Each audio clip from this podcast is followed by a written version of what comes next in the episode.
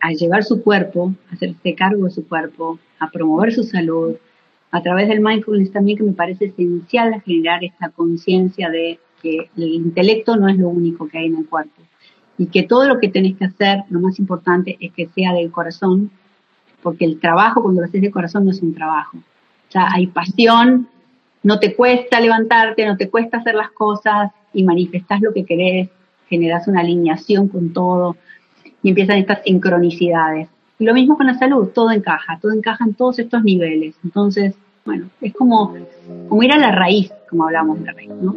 No es simplemente ir a cortarle las hojitas que están mal, no, vamos a ver la raíz. ¿Qué pasa? ¿Qué hice? Reinvéntate. Empieza por tu mente, tu corazón y tu espíritu. Eres perfecto y eres perfecta tal como eres. Solo tienes que darte cuenta.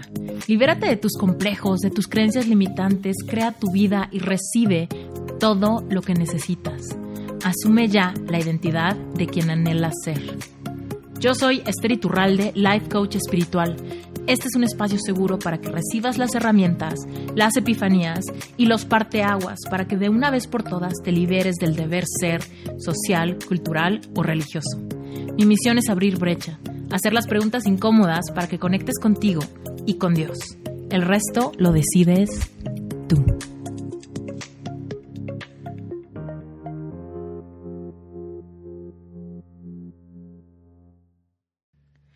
Hoy te tengo a una invitada muy especial. Ella es María Laura Reiner. Es doctora en acupuntura y medicina oriental.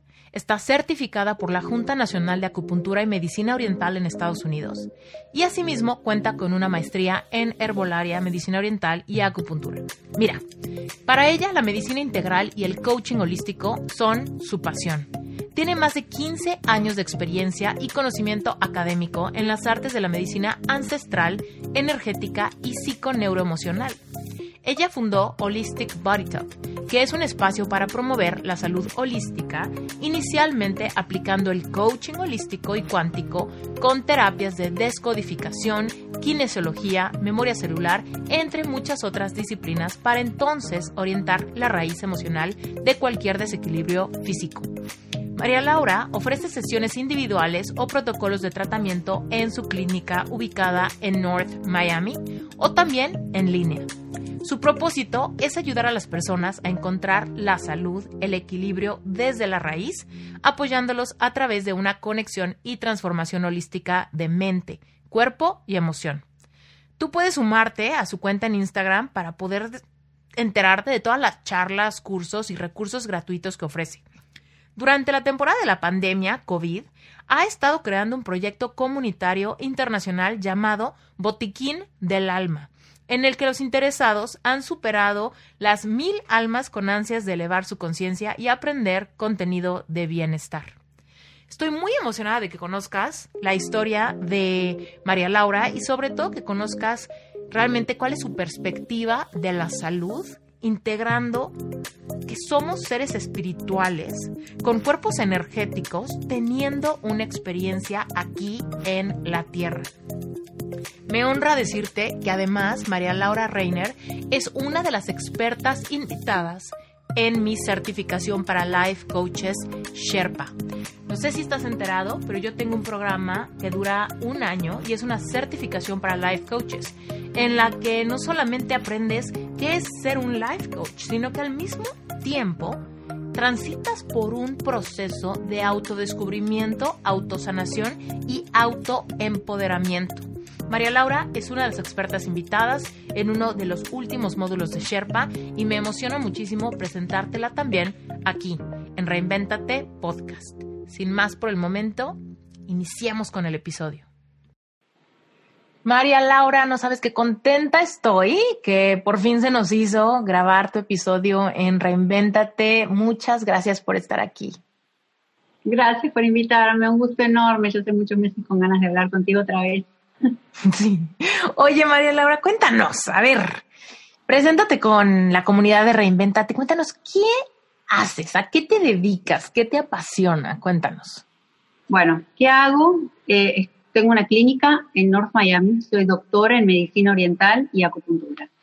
En esa clínica que monté, eso es primordialmente mi licencia aquí, como sabes en Estados Unidos hay que ir todo por la licencia y por las regulaciones, pero en realidad hace 15, 20 años que estoy estudiando mindfulness, que estudié PNL, hipnosis, coaching, eh, toda la parte del cuerpo físico, la parte emocional, la parte psicológica, emocional y conexión, siempre buscando, a mí lo que me apasiona es crear puentes y conexión de la mente, el cuerpo, eh, las emociones y lo que es el espíritu.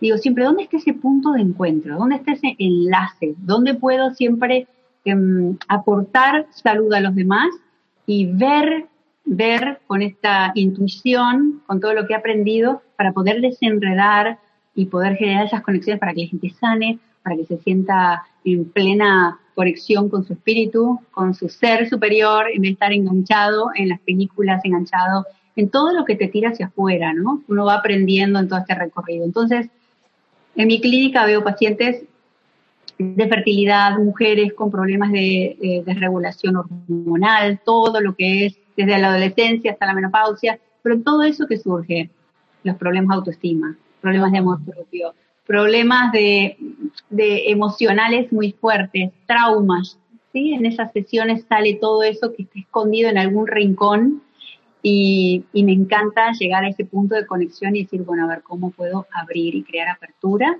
y crear coherencia para que la gente pueda llevarse algo de sí y poder eh, eh, encauzar su vida desde su potencial, ¿no? Que eso es lo que nos gusta hacer a, las dos, que veo que también te gusta eso de alinear con el propósito de cada uno y es tu esencia, ¿dónde está la esencia? ¿no? Nadie la puede tocar, pero todo el mundo pregunta, ¿cómo voy? ¿Cómo empiezo? ¿Cómo me conecto? Y bueno, la clínica es un lugar donde empezamos con lo físico, ¿sí? Con la acupuntura, con, la, con toda la parte clínica, pero poco a poco voy dando todo este recorrido, estas avenidas donde voy diciendo, bueno, a ver, ¿cómo están tus emociones? ¿Cómo están tus pensamientos?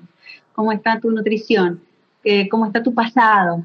Eh, ¿dónde, qué, qué, pasa con tus raíces? Y ahí empezamos, empiezan a salir y a aflorar estas perlas de información que son las que eh, se necesitan para crear lo que llamo yo este rompecabezas para que tú se arme y todo entre en sintonía, ¿no? Influya. Oye, ¿y cómo, cómo fue? O sea, me, fascina todo esto y me da la curiosidad de saber cómo llegaste tú a esto. Ponte, cuando eras chiquita, ¿sabías que te gustaba el tema del bienestar, de la salud? ¿O cómo fue que empezó a surgir esta, esta inquietud? ¿Y cómo fue yéndose hacia la parte de la conciencia y lo que dices ahorita de, pues sí, la parte clínica empieza, pero después, ¿cómo empieza la evolución hacia empezar a mirar hacia adentro y empezar a buscar esta armonía interior? Claro, bueno, de chica siempre me encantó todo lo espiritual. Siempre fui muy espiritual, muy introvertida, siempre estuve en mi mundo, siempre leí, tengo más libros que ropa que nada. O sea, estoy, tengo todo lleno de libros, me encanta leer, y siempre estuve buscando la parte de la espiritualidad con la sanación. Eh, y un momento clave que cambió mi vida muy fuertemente fue cuando en, un momento de mi vida una persona que conocía que estaban con leucemia y con cáncer y mi mamá se ofreció a llevar su estampita, su foto a un cura que había en Argentina y este sacerdote curaba solamente mirando la foto. Entonces, es, eh, a estas personas le habían dado nada, días de vida, meses de vida, y mi mamá acompañó a la familia, a la gente hasta allá para, para poder hacer esta sanción. Y cuando me contaba, que fue dos o tres veces, que solamente este sacerdote tocaba la foto y curaba, y estas personas vivieron 20, 30 años y una de ellas sigue viva, y yo tenía nada, era recién adolescente, dije, esto lo tengo que aprender. Dije, yo, eh, yo esto lo tengo que saber, de dónde salió esto, cómo aprendo esto. Empecé a leer de él, leí su biografía. Bueno, nada, él dijo que todos nacemos con, con un don, pero que en realidad este don de sanación no lo aprendió. Yo dije, bueno, si él lo aprendió, y esto no es magia ni nada uh, fuera de, de, lo que nosotros pensamos, ¿no? Que eso salís con la varita y viniste con ese don y solamente vos solo puedes hacer eso. Y dice, no, esto lo aprendió dije, bueno, entonces yo voy a empezar a buscar en mi camino cómo aprendo a llegar a ese lugar. Claro, él nunca dijo cómo ni dónde. Entonces yo empecé a buscar lo que había. En Argentina en ese momento académicamente no había estudios sobre todo lo que era la medicina oriental o medicina cuántica que se habla mucho ahora. Ahora todo está en boca de todos, todo está muy disponible. Ah, entonces no fue, eh, eh, fue todo eh, autoconocimiento con libros, ¿sí? fue todo por mi propia cuenta, entrar en el yoga, entrar en la conexión con mi cuerpo, entrar en la parte de la motivación. Empecé en los años 90 con el PNL y con la parte de control mental. Sí, con la parte del método Silva me estudié todo, fui a todos los cursos y para hacer sanación remota, que eso es lo que empecé a estudiar en ese momento, ¿no? Esa era mi intención, ¿no? Y ahí ya de chica, ya empecé a los 20 a hacer cómo podía conectarme con los demás a distancia. Luego fue otro cambio, gran cambio en mi vida cuando vine a Estados Unidos. ¿Cómo fue tu migración de Argentina a Estados Unidos? Mi migración en realidad fue la última que vine de toda mi familia y como buena capricorniana yo quería todo ordenado, perfecto, en, en línea y bueno, decía, no, yo no me voy hasta que no tenga un trabajo. No me podía imaginar incómoda. ¿Cuántos años eh, tenías? Mm, tendría unos, mm, no sé, 20, algo de años. Ok. Por ahí. Y digo, bueno, no, necesito un trabajo. Y toda mi familia estaba aquí. Bueno, nada, rezando, rezando, y digo, bueno, que aparezca porque me gustaría estar con mi familia y quería seguir a mi familia y digo, bueno, hasta que no aparezca no puedo ir. Y cuando solté, fue un momento mágico porque dije, bueno, yo no voy allá, ya había agotado todos los recursos, trabajaba en una multinacional, trabajaba en la compañía Disney, eh, y dije, bueno, había agotado recursos, llamado a todo el mundo, enviado correos electrónicos. Dije, bueno, nadie me responde, voy a soltar, que Dios haga lo que tenga que hacer, y bueno, si tengo que ir, voy, y si no, me quedo. Y al día siguiente, mi hermana me llama diciéndome, hay un reemplazo en el lugar donde trabajo y te quieren entrevistar, ya mismo te quieren entrevistar, me entrevistaron por teléfono y me dijeron, venite mañana. Así que, nada, me organicé y me fui. mm, wow. ¿Y qué pasó? ¿Llegaste a, Miami directamente? ¿Esto fue en Miami? Miami directamente, sí. Y en realidad me puse a trabajar en bienes raíces y hice todo lo que era el coaching de business bajo la mentoría de una persona que estaba en la línea de Norman Peale, Bob Proctor, o sea que me súper entrenaron en todas las ventas crecí muchísimo de nada, ser project administrator uh, o administradora del proyecto directamente con ser directora de venta de un proyecto en la playa. Así que me fue muy bien, crecí mucho y aprendí muchísimo y ahí me di cuenta del poder que tenía, ¿sí? que en mi perspectiva en ese país, Argentina, no me sentía siempre que tenía un techo, ¿no? como que tenía un límite, como que no podía nunca crecer. Y acá alguien me vio el potencial y me dio las alas, literalmente me empezó a dar toda la información posible para que yo creciera y me sentí dije, wow, qué increíble cómo no solo es la percepción de uno, sino que también que otro te enseñe cómo conectarte con esa parte interior y te enseñe todas las herramientas de venta, por supuesto, que fue lo que me enseñó, por eso me fue bien en todo esto. Ahora, el próximo cambio de mi etapa en mi vida no era lo más apasionante en mi vida vender bienes raíces, sino que lo tomé como un aprendizaje en motivación y en uh, coaching de negocio, como hace Tony Robbins, algo así. Pero fueron varios años intensivo con esta persona, aprendiendo todo, viajando, hasta que en un momento, bueno, quedé embarazada. En ese proceso de tratar de quedar embarazada, no podía quedar embarazada, pero estaba trabajando sin parar todos los años que desde que llegué. Empecé a trabajar el día siguiente y no paré de trabajar en, todo esto del crecimiento personal y empecé en la búsqueda de conexión con el cuerpo. Y ahí es donde me hice, me certifiqué como profesora de yoga, no para enseñar, sino para mí. Mm. cómo, me, cómo voy a mi cuerpo, cómo me conecto con mi cuerpo, cuál es el lenguaje de mi cuerpo, qué es lo que le pasa para encontrar una armonía. después estudié meditación, estudié hipnosis, todas estas certificaciones, ¿eh? ¿no? di examen y todo, no fueron cursitos. Pero todo esto fue parte de, o sea, cómo yo podía ir eh, aprendiendo sobre mí misma, ir viendo cuáles eran esos bloqueos que podía llegar a tener y cómo entrar en conexión, siempre buscando ese, ese enlace, ¿no? Ese enlace con el inconsciente, con la hipnosis, ese enlace con mi cuerpo, ese enlace con las emociones, y ahí descubrí Body que es este sistema que es el que más eh, practico y el que nunca dejé, siempre vuelvo al Body porque es un sistema de conciencia estudio desde, eh, no sé, como el año 2006, 2007. Y me ayudó a ir evolucionando en la conciencia con todas estas herramientas y incluyéndolo en la práctica. Y bueno, fue un cambio enorme, enorme de, de todo, de mis hábitos, de cómo veía la vida, de cómo podía ayudar a los pacientes. Sí, es como, es como la vida pulsa, ¿no? Es un contraer y un expandir, un contraer y un expandir. Y así es como yo iba aprendiendo. De algo me metía de todo, de lleno, y luego salía y decía, bueno, a ver, ¿cómo me sirvió? ¿Cómo lo utilizo en mi vida? ¿Cómo lo podría utilizar otra persona? ¿Cómo lo puedo enseñar? ¿Sí? Y así es como iba desmenuzando, eh, haciéndolo carne en mí, y luego me ponía a estudiar otra cosa que sentía que era otra pieza de este fractal, que para mí la vida es como un fractal, ¿no? Lo que uno proyecta de información, a ver qué me puede aportar. Bueno, así poquito a poco fui incorporando todo lo que estoy estudiando hasta el día de hoy. Oye, regresemos a la parte donde dijiste que eh, quedaste embarazada. Pero mencionaste que estabas tratando de embarazarte. Sí, estaba tratando de quedarme embarazada y no podía quedarme embarazada. Habría tardado como, yo te diría que creo que menos de un año. Pero eh, durante más de seis meses, al haber intentado, claro, estaba trabajando muchísimo también, me, empecé a generar esta conexión con el cuerpo, ahí es donde hice la certificación y dije, bueno, evidentemente hice un despertar y dije, bueno, con todo lo que había aprendido, no tengo un lugar en mi vida, fui consciente que no tengo un lugar en mi vida para una vida nueva, un hijo, si estoy 24 horas trabajando todos los días, ¿no? Entonces, mm.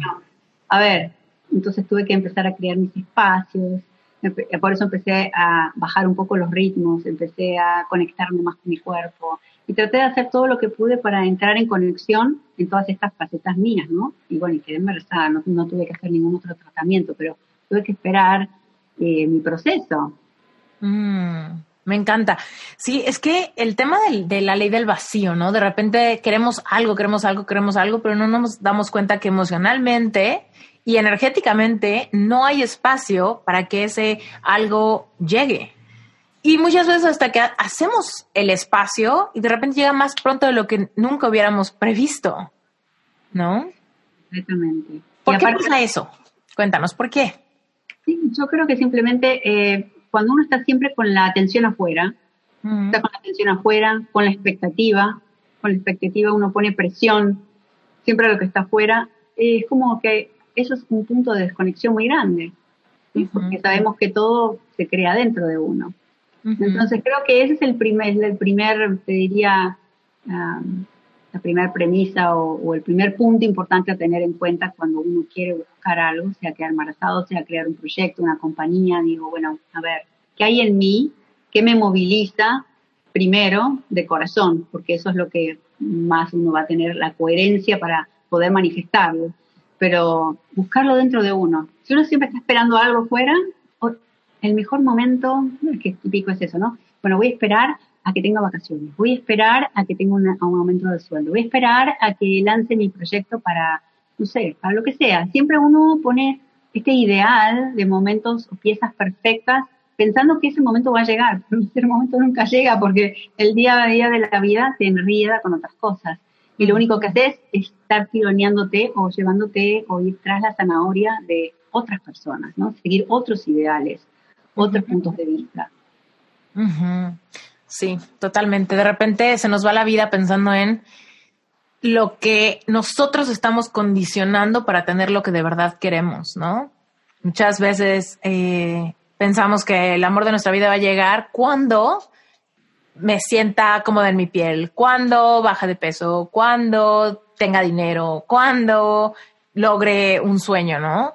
Y de repente nos damos cuenta que no, más bien tenemos que quitar esa triangulación, tenemos que atrevernos a querer lo que queremos y que las demás cosas se vayan acomodando y que muchas veces realmente la triangulación sucede por esa falta de amor propio, esa falta de, de merecimiento. Creemos que tenemos que sacrificar algo, que cambiar algo de nosotros antes de poder merecer alguna cosa que realmente anhelamos, ya sea éxito profesional o quizá libertad financiera, un amor, un hijo, ¿no? Condicionamos algo porque hay una creencia ahí oculta en las sombras de nuestro subconsciente que nos dice que no, nada más así porque sí, no vamos a merecer o a recibir o, a, o de florecer algún sueño. Correctamente, yo opino lo mismo, es así, es así como sucede. Pero no nos damos cuenta, ¿no? Porque cuando empezamos a hablar de esto, digo, no, nadie tiene que tener culpa, o porque lo primero que uno hace es echarse la culpa, ¿no? Digo, no, eso no se trata de la culpa, eso se trata de despertarte y decir, ok, ya lo vi, te vi. Digo, te vi, te vi, te detecté. Decir, bueno, cuando vos ya ves algo, ya podés cambiarlo, ya podés eh, traerlo a tu conciencia, ya podés hacer algo al respecto. Y ahí es donde la parte del empoderamiento, traer algo a tu responsabilidad. Ok, ahora lo tengo yo, te, lo vi, soy responsable de cambiarlo o no. Pero al menos soy responsable yo, quizás no estoy listo, pero ya, ya sé que tengo que hacer algo al respecto. Por eso todo lo inconsciente desde pequeños que vamos siempre siguiendo a lo demás creyendo que el otro siempre tiene la razón o el adulto es el que sabe más, el, que está en un mando superior, ¿no? Sabe más. Este, Siempre con esto del estatus, los niveles, ¿sí? Y nos, y nos dejamos llevar por todo eso. Y poco a poco vamos descubriendo de que, bueno, no, en realidad no es, no tiene nada que ver con el estatus, y cada uno tiene su sueño, su propósito y es momento de, siempre es momento de despertarse, no hay edad para despertarse y seguir tu sueño o lo que hace latir tu corazón. Sí, si ahorita nos está escuchando, que sé que sí, una persona que dice, híjole, pues sí, ya me di cuenta que yo he pospuesto mis sueños por falta de merecimiento, que en mí de repente falla muchísimo el amor propio, mi autoestima, hay muchas cosas de mí que quisiera cambiar y que siento que no puedo, me siento estancada o estancado, los hombres también, ¿no? Y no sé cómo salir de este fango, ¿no? No sé cómo salir de estas arenas movedizas de mis miedos, mis complejos, mis creencias limitantes y al mismo tiempo la impotencia que siento de que hay mucho por aprender, pero no sé ni por dónde empezar, que quisiera cambiar mi vida, pero tengo obligaciones económicas o ciertas limitantes. ¿Qué le dirías a alguien que está en esa encrucijada de decir, estoy empezando a ver esa lucecita de lo que existe y de lo que el amor propio pudiera hacer por mí, pero al mismo tiempo llegar a esa luz parece una tarea imposible? Bueno, yo le diría que todos pasamos por ese proceso y que sepa que todas las personas tenemos que saber que hay un proceso detrás. Ahora estamos en un mundo que cada vez es más rápido, hay inmediatez, todo lo queremos inmediato, rápido, urgente, ya, ¿sí? Eh, y creemos que los resultados también deben ser iguales. De la misma forma en la salud, queremos tomar algo y que se nos pase el síntoma. Queremos anestesiar todo para que llegar al final. Realmente nos damos cuenta de que la evolución de la vida en la que estamos ahora, lo más importante es el proceso de aprendizaje, no llegar a 80, 90 años y que termine tu vida. ¿Para qué? ¿Cuál es el, apuro de todo ese correr?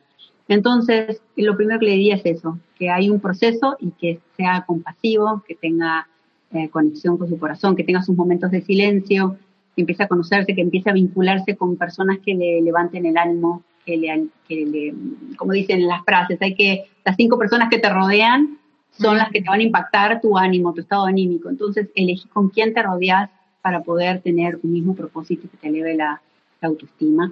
Y también empezar a causar todo lo que es el autoconocimiento poco a poco de la mano de algún curso, um, pero con meditación, con silencio. Y creo que una de las claves fundamentales que enseño siempre es la respiración consciente. Porque respirando no necesitas, como digo, no necesitas comprar nada en Amazon ni en eBay, no necesitas nada de afuera, lo tenés vos, es un mecanismo que automáticamente si lo comenzás a hacer te cambia la química interna. Y cuando cambia la química interna empiezan a promoverse todos estos neurotransmisores internos, estos fluidos, ¿sí? que lo que hacen es cambiar tu estado anímico. Solamente vos respirando promoves un cambio de tu química interna, eso te ayuda a que tu mente se calme, a que tu corazón se calme y empieces a sentir bienestar. Entonces, empezando por ese punto como para cambiarte de estado de alarma, de angustia y traerte a un estado de paz y de sintonía, creo que esa es un, un paso a nivel fisiológico o físico, emocional y mental. Y bueno, meditación, silencio, calma. Bueno, hay muchísimas técnicas para todo eso. Pero que alguien te acompañe, creo que cuando uno está en una zanja necesitas como una mano para que alguien te quite de ahí también, ¿no? Desde ese lugar cerrado de nada se puede, no puedo, es imposible, no vas a lograr un cambio si seguís en ese estado mental. Tenés que cambiar ese estado de pensamiento para que haya una posibilidad de que eso cambie o que haya un resultado diferente. Así que a veces necesitamos conectarnos con alguna persona que, que realmente nos dé esa mano, ¿no? Que nos dé la mano y nos ayude a sacarnos de, ese, de, ese, de ese pocito. Me encanta que me encanta que hayas hablado de la respiración porque literal yo en carne propia he vivido cómo tengo la proclividad de respirar bien como superficialmente, de empezar a asfixiar mi cuerpo cuando mis pensamientos se empiezan a ir hacia el qué tal que no sirve, qué tal que fracaso, qué tal que no puedo, qué tal que no funciona, qué tal que me equivoco, ¿no? Todos esos qué tals que me empiezan a llenar de miedo, de duda, de nostalgia, ¿no? Un poco que me empiezan a llenar de incertidumbre, es cuando sin darme cuenta, esos pensamientos me llevan a sostener la respiración, aguantar, ¿no? Y de repente me doy cuenta que estoy en la computadora llena de miedos, tratando de avanzar con alguna cosa, y de repente me doy cuenta que estoy sosteniendo el aire, estoy respirando lo mínimo para sobrevivir, pero mi cuerpo ha estado sin querer, ¿no? Sin que sea mi intención, pero sin querer queriendo, ha estado en un estado de asfixia y de alerta por, super, por sobrevivir, ¿no? Y de repente no nos damos cuenta ¿Por qué tenemos mala digestión? ¿Por qué estamos teniendo problemas hormonales? ¿Por qué estamos teniendo problemas para ir al baño? ¿Por qué estamos comiendo por ansiedad? ¿No? Y de repente es porque, a ver, tu cuerpo está tratando de sobrevivir. Con el poco oxígeno que le estás dando a través de tu patrón respiratorio, sin querer queriendo, tu cuerpo hace la, la, decisión de decir, voy a mandarle más oxígeno al cerebro, que es lo que más estoy usando ahorita, pero nuestros órganos, nuestra piel, nuestro sistema nervioso está en una constante asfixia, está siendo amenazado sin querer. Y luego nos preguntamos por qué tenemos tanto estrés, ¿no? De repente nos cuenta, híjole, si solamente respiro conscientemente, si me hago responsable de eso, ¿no? De respirar profundo y pausado, de estar presente con lo que está pasando ahorita en mi cuerpo y respiro automáticamente, ¿no? Baja la frecuencia cardíaca, hay una sensación de tranquilidad, de alivio y empezamos a ser más valientes, ¿no? Completamente, completamente porque no nos damos cuenta que es el primer mecanismo y es, es parte de esa, ese mecanismo inconsciente. Ese estado de alarma simpático, eh, reticular, inmediatamente se enciende y bueno, y empieza su proceso y nosotros ni nos damos cuenta, seguimos con el pensamiento, o sea, es como si la mente se fragmentara de todo nuestro cuerpo, emociones, todo, es como que fuera, fuéramos el intelecto, ¿no? Y la mente sigue completamente desvinculado de lo que nos está pasando. Entonces ahí es donde, bueno, ok, volvamos al cuerpo, por eso hablo de la respiración consciente en las tres fases. ¿Cómo hacer esta respiración de tres fases? Como siempre poner tus manos en tu cuerpo para crear conexión somática cuando tus manos sienten cómo se mueve tu pecho o cómo no se mueve, o si hay un lado que respiras más del otro, em, o si te sentís presionado, o si te duele algo. ¿sí? Cuando uno le duele algo, pone la mano donde te duele, es un instintivo. Pero cuando pones la mano, lo que estás haciendo es creando esa conexión con el cuerpo y bajando la mente. Siempre digo, empecemos a contar, cuando empezás a contar, cuando respiras, estás dando una instrucción a tu cerebro para que esté haciendo algo y esté integrado al propósito de calmarse, ¿sí? Para que no siga con esos pensamientos. Entonces le digo, bueno, vamos a contar, contá, vos contá, y yo me empiezo a conectar. Empezás a contar contando hasta tres y vas bajando esos ritmos cardíacos. El ritmo cardíaco también, cuando no puedes respirar bien, aumenta sus latidos y realmente el cuerpo trata de compensar y ahí empieza a dañar. Uno no se da cuenta que este estado crónico es, complicado, es complejo para nuestra salud. No nos damos cuenta, pues estamos en ese estado por meses y meses y meses, más ahora con todo esto que nos ha estado ocurrido, eh, ocurriendo este, este año, ¿no? entonces, normalizamos, normalizamos el sentido de alarma.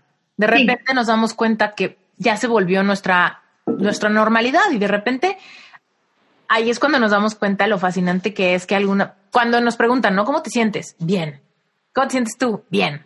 Pero esas dos personas pueden sentirse completamente diferentes. Lo que para alguien es bien, para la otra persona pudiera ser súper mal, súper estresado, súper agitado, súper triste, súper sacado de onda, ¿no? Pero la otra persona ya lo normalizó y si lo normalizó, a todos nos acostumbramos, ¿no? De repente es ahí donde nos tenemos que dar cuenta, bueno, a ver, ¿yo a qué le llamo bien? ¿Cuáles son las emociones que realmente están presentes en mi día a día? ¿No? Estoy en paz o vivo preocupado. Simplemente la preocupación, el estrés, eh, la, la, amargura, la crítica, la queja, ya se volvieron parte de mi día a día. Por ende, soy capaz de decir que un cóctel de todas esas emociones es mi bien, ¿no? Claro, el tema es una cosa, el tema es, ok, ¿cuál es el precio que pagás? Porque el estar bien, decir, bueno, está bien, decir, bueno, normalizar, bueno, estoy ocupado. Y esto es normal estar ocupado. Estoy en una oficina y tengo un proyecto y cuando tengo un proyecto no, tengo, no puedo dormir por tres días. Bueno, tengo que entregar algo y es así mi trabajo. Y la gente te dice eso. Y digo, bueno, pero ¿cuál es el precio que estás pagando? Hay gente que tiene mucha resiliencia y entonces no le carga tanto al físico. Pero hay gente que no tiene mucha resiliencia y se empieza con asma, con ahogos, con ataque de pánico, con vértigo, con mareos, etcétera. Entonces, ¿para qué llegar a este punto si sabes, como vos dijiste, que asfixias a tu propio cuerpo de oxígeno, no le estás dando el oxígeno? Bueno, ¿qué puedo incluir? No estoy diciendo no trabajes más, no eh, trabajes en stock market, no, no, no, no corras, no hagas proyectos nuevos, todo es un estrés. Pero es normal que el estrés tenga una modulación, no que estés en estos picos que te generan un desbalance enorme. Entonces, es elegir dentro de tu elección de trabajo, bueno, ¿qué puedo agregar para que me cree ese balance, ¿no? Es decir, hacer recreo más, más veces al día, comer más sano, o caminar una vuelta manzana cada vez que tengo un, momento, o, tengo la mente mal, tengo confundida la mente, bueno, salgo, voy a dar una vuelta, regreso. ¿Sí? Es como que cada uno tiene que tener como una lista de, de qué puedo hacer, ¿sí? De herramientas, por así decirlo, o, una listita de, de ayuda, de anclas, para decir, bueno, me salgo de mi proceso que ya me estoy dando cuenta, detecto que estoy fuera de ritmo, bueno, me voy a tomar un té y vuelvo. ¿sí? Entonces, creo que tenemos que tener todo eso. Pero como vos dijiste, si normalizás, más que normalizar, más que normalizar, creo que hay una gran desconexión, lo veo en la clínica, una gran desconexión con el físico. Gente, por lo general, noto cuando pido que describan sus emociones, que es una de las partes de la historia clínica, no, puede, no saben qué emoción es cuál no saben cómo describir qué sienten. Entonces, eso muestra que uno está solamente viviendo ante el intelecto. Y sabemos que desde el intelecto estás en eh, piloto automático. Claro. Sí, totalmente, totalmente. Y además, si solamente estamos en el intelecto, es que justa, justamente estaba platicando con una persona en una sesión de coaching al respecto, que era como, es que no sé a quién escuchar, a mi mente o a mi corazón. Yo le decía, bueno, vamos a ver, ¿qué herramientas tiene tu mente? Porque hay veces que decimos, no, es que hay que hacerle caso a la cabeza. Pero si tu cabeza está llena de inseguridades, creencias limitantes, miedos, complejos, pues evidentemente tu mente va a hacer lo mejor que puede, pero con las herramientas que tiene. Si las herramientas que tiene son pésimas para manejar el estrés, pues evidentemente es cuando nos vamos a comer por ansiedad o nos vamos a algún comportamiento como adictivo, cigarro, alcohol, este, redes sociales, chisme, relaciones tóxicas, ¿no? Porque mi cerebro está tratando de hacer lo mejor que puede, pero las herramientas que tiene y las referencias de lo que es posible para mi vida están como reducidas en herramientas muy, muy, muy poco efectivas para llevarme emociones más placenteras, ¿no? Y ahí es donde empezamos a meterle más conciencia, más mindfulness, ¿no? De decir, híjole, me quiero tomar un té, pero quiero estar presente con ese té. Quiero sentarme tantito, ser consciente de mi respiración, darme un poquito de apapacho, entender lo que estoy sintiendo, respirar, ¿no? Y entonces puedo quizá regresar con una mente más tranquila.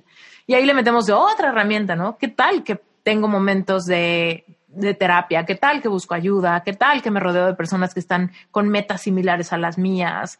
Y luego ya, ¿qué tal que leo un libro? ¿Qué tal que empiezo a meditar? ¿Qué tal que empiezo a... ¿No? Y ahí es cuando de repente dices, claro, hazle caso a tu mente si le estás dando a tu mente herramientas positivas para poder trabajar, ¿no? El otro día le decía a una chava, si yo te digo que laves un baño. Que limpies un baño y quiero que hagas tu mejor esfuerzo porque que este baño quede increíble. De, de, de la limpieza de este baño depende tu vida.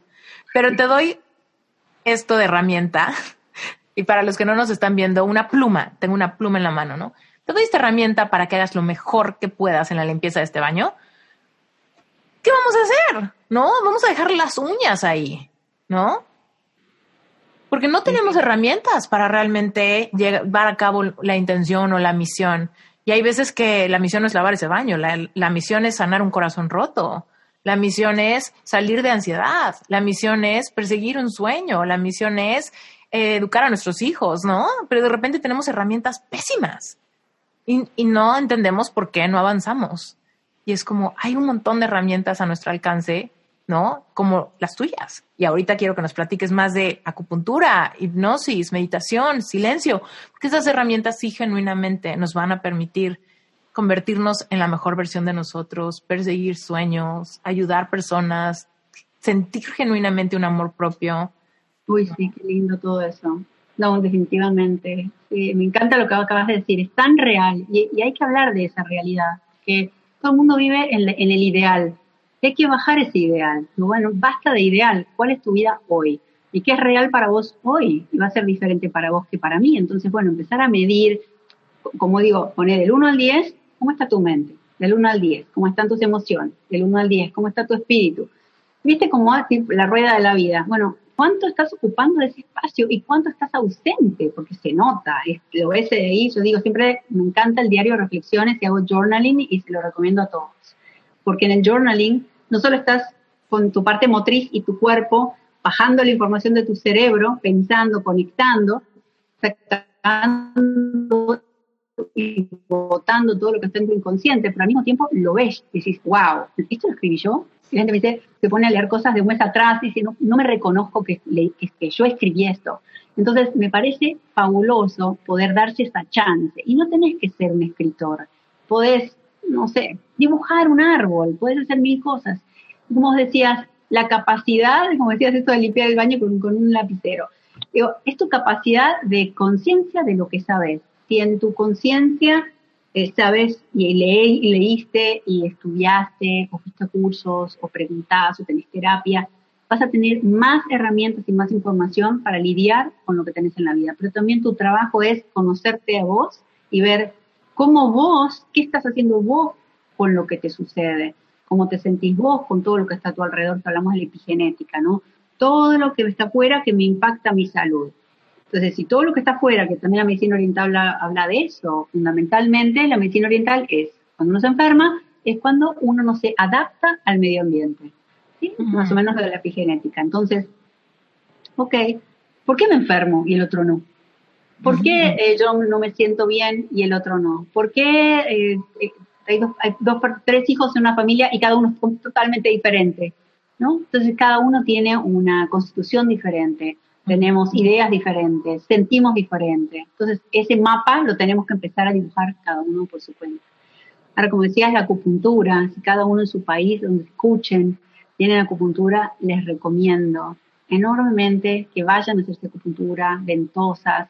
Este sistema de medicina oriental es una medicina de más de 2.500 años, ancestral, donde incorpora la parte emocional en el tratamiento y la parte psíquica. Dicen que la mente reside en el corazón, le llamamos Shen. ¿sí? Entonces, a través de un mapa que se hace en más de 400 puntos y diferentes canales que todos van conectando con nuestro sistema nervioso, nuestro sistema linfático, nuestra parte cardiovascular. Se eligen los puntos en cierto orden, eh, por ciertos minutos, en cierta combinación según el patrón de lo que le ocurre a la persona, a la persona. Y en ese mismo momento, o sea, por más que no creas, en ese mismo momento los sentís, sentís y te digo sensaciones de los pacientes. Siento que mi cuerpo se me sale de mi cuerpo. No puedo sentir si es mi mano derecha de mi mano izquierda. Siento que estoy flotando en el agua. Siento que algo me recorre, que sube y que baja. Me cambia la temperatura. Mm. Eh, no sé, pongo una aguja en un lado y me dice, no, pero yo la siento en el pie. Digo, bueno, ese es el canal y le muestro que tengo ahí fotos. Digo, mira, el canal recorre esto y es el último punto de ese meridiano donde puse la aguja. Entonces, mm. es traer conciencia a que todo está conectado en nuestro cuerpo, somos un todo y todo lo que estamos ahora compartiendo son pequeñas herramientas de entrada, como le hablo yo, son portales energéticos, son grandes portales para poder ingresar a este mundo y decir, bueno, a ver, ¿cómo lo siento? Y bueno, la acupuntura lo sentís en la sesión. Entonces crea una memoria somática y te cambia tu percepción de dolor y tu percepción de tu cuerpo y ahí es donde empiezas a conectarte. Cuéntanos como qué, qué ejemplos o qué síntomas pudiera tener alguien para quien puntualmente pudiera ser bien interesante que busquen ir a, con un acupunturista o tener esta experiencia, vivirlo en carne propia, así, para que, para que la audiencia se identifique, como qué aspectos pudieran ahorita ser, si unos pequeños foquitos rojos de decir, para ti la acupuntura seguramente tendrá como buenas enseñanzas, buen, buen alivio. ¿Quién sería? Bueno, primero te diría el estrés, porque el sistema nervioso es principal y con la acupuntura modulamos los neurotransmisores, entonces inmediatamente calmamos, es como un interruptor, cambiamos el sistema simpático de estrés al parasimpático. Inmediatamente cuando colocamos las agujas, incluso en la parte auricular, ah, es increíble cómo cambia y calma el cerebro. Entonces lo sentí automáticamente. O sea que para estrés es muy importante. Traumas también. Para el dolor. ¿Traumas como cuál?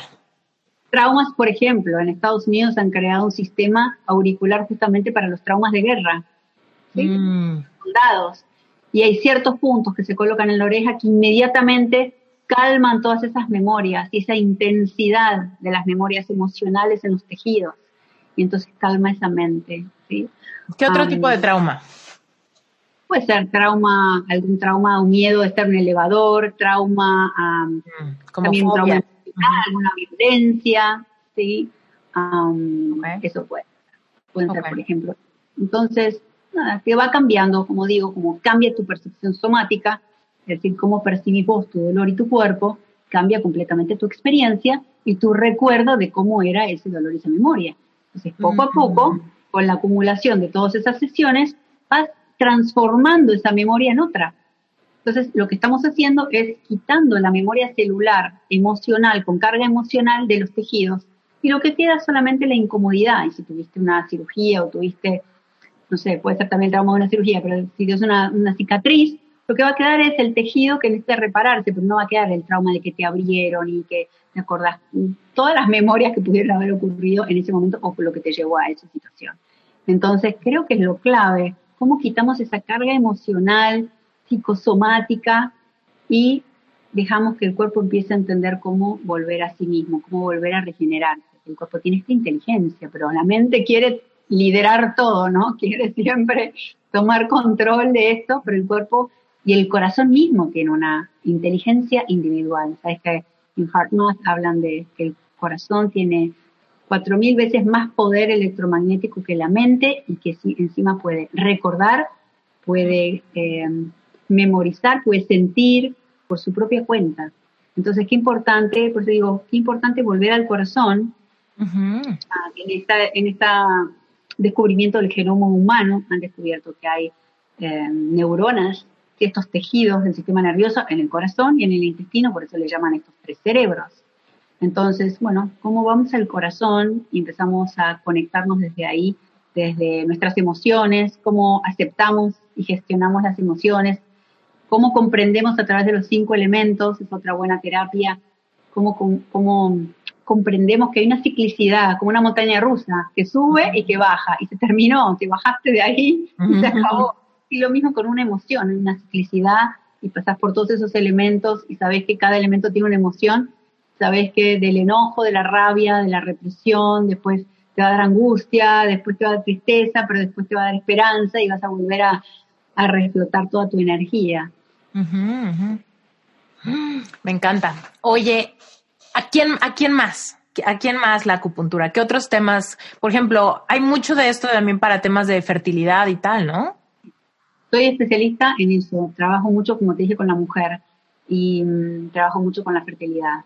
Con la fertilidad, sobre todo, el tema mental, psicológico. Hago mucho coaching porque hay, como te digo, todos estos miedos, eh, estas angustias, los procedimientos, sobre todo cuando las personas necesitan eh, ir al in vitro, ¿sí? estos procedimientos donde necesitan inyectarse hormonas constantemente y las hormonas, estos neuroquímicos, te sacan completamente. La gente dice, no me reconozco. Digo, bueno, todos estos químicos internamente están cambiando tu personalidad. Gente que está con una rabia cuando siempre es pacífica, no se aguanta, se pelea con todo el mundo, se hinchan, tienen inflamación, entonces la acupuntura lo que hace es modular todo esto, todas estas inyecciones de hormonas, y lo que hace es modular los efectos secundarios para minimizar todo lo que le puede ocasionar a esa persona para que pueda vivir mejor, ir disfrutando ese proceso. No puede ser muy difícil si no reciben ayuda. Oye, María Laura, y aquí me surge una pregunta. ¿Qué tan necesario son estas inyecciones de hormonas cuando trabajando el interior y las emociones, el cuerpo puede sanarse, el cuerpo puede regularse, el cuerpo puede como manifestar un montón de cosas según nuestros, nuestras emociones y nuestros pensamientos. ¿Qué tanto sería el mejor camino? Ir directo como a las hormonas y luego tratar de trabajar los efectos secundarios, a irnos directito a trabajar nuestros miedos y lo que está causando el problema en el primer plano? Excelente pregunta. Pero bueno, trabajo con médicos. Trabajo con médicos en medicina integral. A mí me encanta integrar la medicina cuando es necesario. Y entonces los pacientes vienen referidos de los médicos especialistas en fertilidad, que ya vienen con un protocolo, que ya vienen, quizás vienen, me dicen, ya me ha pasado mucho, me dicen, mañana me hacen la transferencia. Y dije, bueno, mínimo necesitas tres meses antes, por lo menos tres meses antes para poder afectar la, eh, la parte de, tu química interna. Digo, bueno, por lo menos en ese momento, ¿qué puedo hacer? Quitar el estrés, generar receptividad uterina, para que no haya espasmo, para que pueda tomar ese, ese eh, feto, para que se pueda pegar al útero, para que pueda haber un mejor flujo sanguíneo, para que la mente esté bien y no interfiera en todo ese proceso del miedo. Claro, hay muchas cosas que yo puedo hacer. Pero bueno, depende. Hay gente que viene antes, pero mucha gente viene cuando es el último recurso. Por eso contar que todo esto apoya a todo este proceso es muy importante porque es parte del crecimiento personal, de la reconexión con el corazón. Por eso digo, hay un eje principal que hago en todos los tratamientos, que es el eje corazón-útero. Mm. Esa conexión hay que generarla para sanar todo eso de la niña interior, del no merecer, no merezco ser mamá, o sanamos vínculos con la parte materna, lo que es ser madre, cada uno tiene una percepción de lo que significa ser madre, o el miedo a lo que tengo que hacer, el exceso de responsabilidad. Muchos de esos miedos surgen en las sesiones, entonces por eso te digo que es bien integral la parte de la mente, las emociones y la parte de la fertilidad, para ir sanando a medida que van haciendo ese proceso. Entonces, bueno, recibo a los pacientes cuando vienen en, en la parte de la etapa que vengan, pero idealmente sería bueno que, claro, que vengan a, en la primera instancia para que cuando lleguen, si es necesario, por lo menos que estén más en equilibrio. Pero bueno, la medicina preventiva no es tan, tan, tan conocida y es por eso que es tan importante este tipo de, de entrevistas para que la gente conozca que hay muchos recursos. Claro, y, y viene ligado a lo que decías antes, ¿no? El tema de la inmediatez, que muchas veces decimos, híjole, hacer el trabajo interno de procesar todos mis miedos para que mi cuerpo empiece a autorregularse solo y es un poco intangible a que me inyectes y me digas una fecha más o menos en cuanto yo puedo volver a ovular o regularme o embarazarme o lo que sea. Preferimos esas ventanas con fechas puestas a ir como, como con los ojos vendados, un poco un camino que involucra mucha confianza, fe, ¿no? Sí, tiene mucho que ver con eso, también tiene mucho que ver con que las pacientes que vienen, en, no sé, te diría que el 80% de las pacientes ya tienen más de 42 años, 43 años, quieren quedar embarazadas y están al límite. Cuando van al doctor les dicen, tenés que, ya tenemos que hacer esto porque tu reloj biológico ya pasó la fecha, ya no estás teniendo óvulos, entonces ya eso empieza a generar todo ese estrés y eh, ahí empieza a, marcar la inmediatez que hablas vos, porque inconscientemente se detona todo eso con esa consulta, con su edad, con sus problemas, sus análisis clínicos que dicen, no sé, lo que sea que digan en cada persona en particular, pero por lo general hay una hormona antimuleriana que marca si podés tener óvulos, suficientes óvulos o no para, para gestar. bueno, todos estos marcadores, por así decirlo, todos estos neurotransmisores, todos estos químicos, todos estos este, laboratorios van dándote una idea y genera esa ansiedad. Está muy presente la ansiedad sobre todo ese proceso, porque ¿qué hacemos con la parte cronológica? Nada. Pero sí en la acupuntura podemos tratar con la parte de longevidad, Podemos, es como si fuera, a ver si te digo, es como si fuera una planta, ¿no? Vos tenés tu jardín y el jardín lo descuidaste por mucho tiempo, decís, ay, bueno, si yo no planto nada, el jardín está ahí, se riega con la lluvia, pero un día querés que te crezca una, no sé, una orquídea, digo, bueno, no va a crecer con esas condiciones. Entonces, ¿la acupuntura qué hace? Tenemos que cambiar la tierra, ponerle este fertilizante, que sería la fitoterapia, tenemos que sacarla quizás de ahí, ponerla en un lugar donde haya solo, donde haya sombra, que es la parte de la epigenética. Necesitamos crear unas condiciones indicadas para que eso pueda suceder, ¿cierto? Entonces eso es como explico la acupuntura. Digo, bueno, tenemos que ver el todo y acompañarlo, pero también hay que trabajar en esa tierra. Completamente. ¿Tú qué opinas con el tema de, de la edad? O sea, es que, bueno, yo tengo 37 años en el momento de que estamos grabando esto. Y la verdad es que si alguien me pregunta, Esther, ¿quieres ser mamá? Yo les digo, sí, ¿cuándo? Y yo, le cuelga.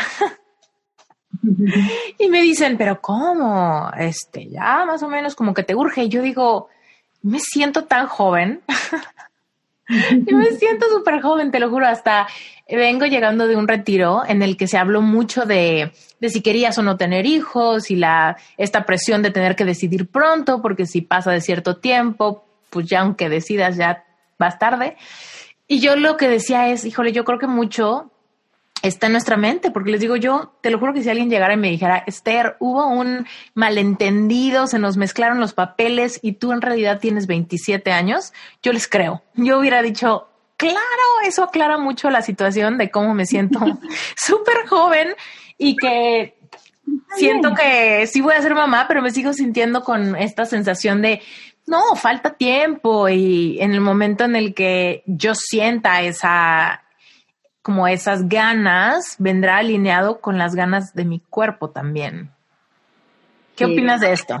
Yo lo que diría, te diría a ti o a las personas que están cerca, se acerca a los 40, es chequearse con estudios clínicos y ver esas hormonas como están. Ahí mismo te dicen si tienes suficientes óvulos, habla de tu, también de tu mamá, de tu abuela, la parte mm. genética influye mucho, cuando le vino la menopausia o no, hay gente que le vino a los más de los 50, hay gente que le vino cerca de los 40 y algo, entonces te va a impactar, no siempre, pero puede llegar a crear una, un, impacto en tu salud y tu capacidad de quedar embarazada para ver si querés extraerte los óvulos antes de que llegue ese momento, para no caer en lo que cae mucha gente que quiere ese sueño en un momento donde después no puede.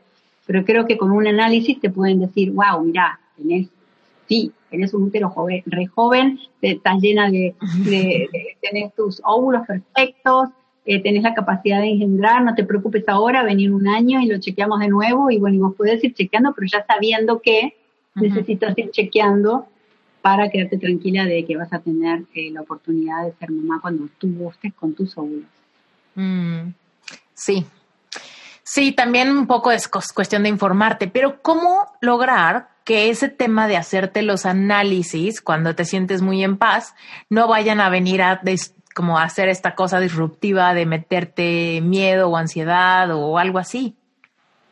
Claro, bueno, lo principal es, en este momento, si no quieres quedar embarazada, no te va a impactar tanto como si vos tuvieras un gran deseo, porque es como que te quieran dar algo y no lo puedes agarrar.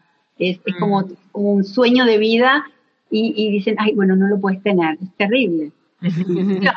Pero claro, cuando vos en este momento no sentís esa necesidad, decís, bueno, me voy a hacer un análisis de sangre, es como que te digan, tenés bajo el hierro, tenés algún problema, lo resolvés, lo resolvés con esto, con, puedes, te pueden cambiar y tomar, no sé, por ejemplo, em, un tratamiento nutricional diferente, que aporte a la fertilidad, o no sé, cambio de nutrición, cambio de más vitaminas, o fitoterapia, o empezar a hacer acupuntura para la longevidad, etcétera. Puedes hacer muchas cosas, pero Digo, si vos haces eso, lo que generás es la capacidad tuya de tu, potencialidad de poder soñar y tomar la responsabilidad de elegir qué querés hacer.